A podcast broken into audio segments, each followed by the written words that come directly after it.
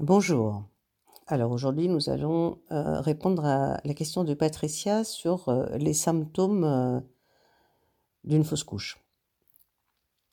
Alors Patricia, les symptômes d'une fausse couche, c'est très difficile à, vraiment sérier. Il y en a beaucoup et, et, ne sont pas toujours faciles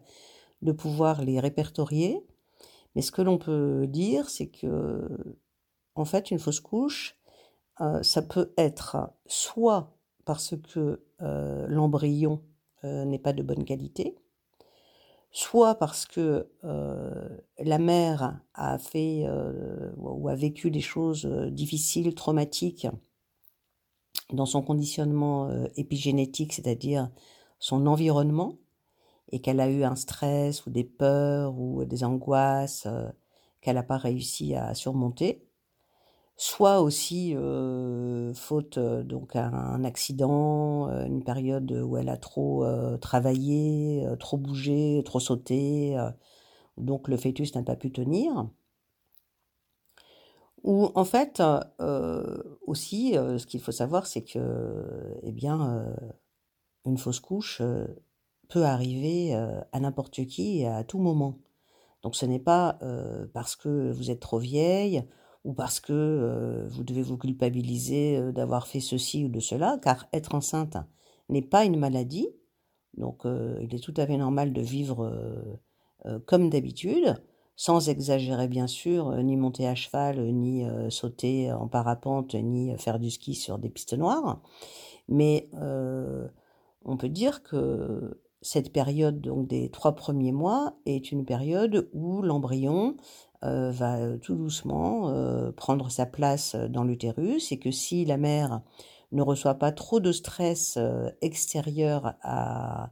à la grossesse, ça veut dire et dans son travail et à la maison et dans les complications qu'elle peut endurer par rapport déjà à avoir une famille et où elle est très demandée, eh bien ceci peut effectivement lui provoquer donc une fausse couche. Donc des symptômes vraiment, euh, bah, il y a les symptômes donc euh, médicaux, hein, avec euh, des problèmes qui peuvent être quelquefois génétiques et qui peuvent apparaître à cette période-là. Donc il est bon de consulter pour voir si émotionnellement il s'est passé quelque chose pendant votre grossesse qui aurait pu provoquer donc une peur et donc un départ donc du fœtus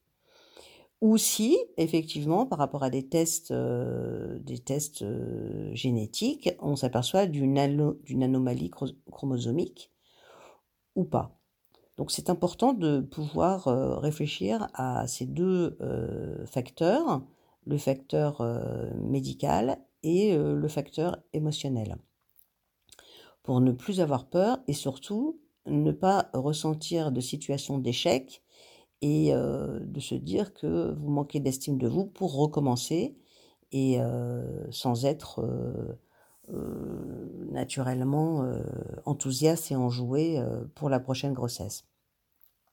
C'est bien donc de balayer cette période de fausse couche par une, une consultation qui vous fait vraiment faire le deuil de cette période difficile pour pouvoir envisager une nouvelle grossesse, avec euh, le potentiel maximal pour réussir à donner vie. Voilà, à bientôt. Merci.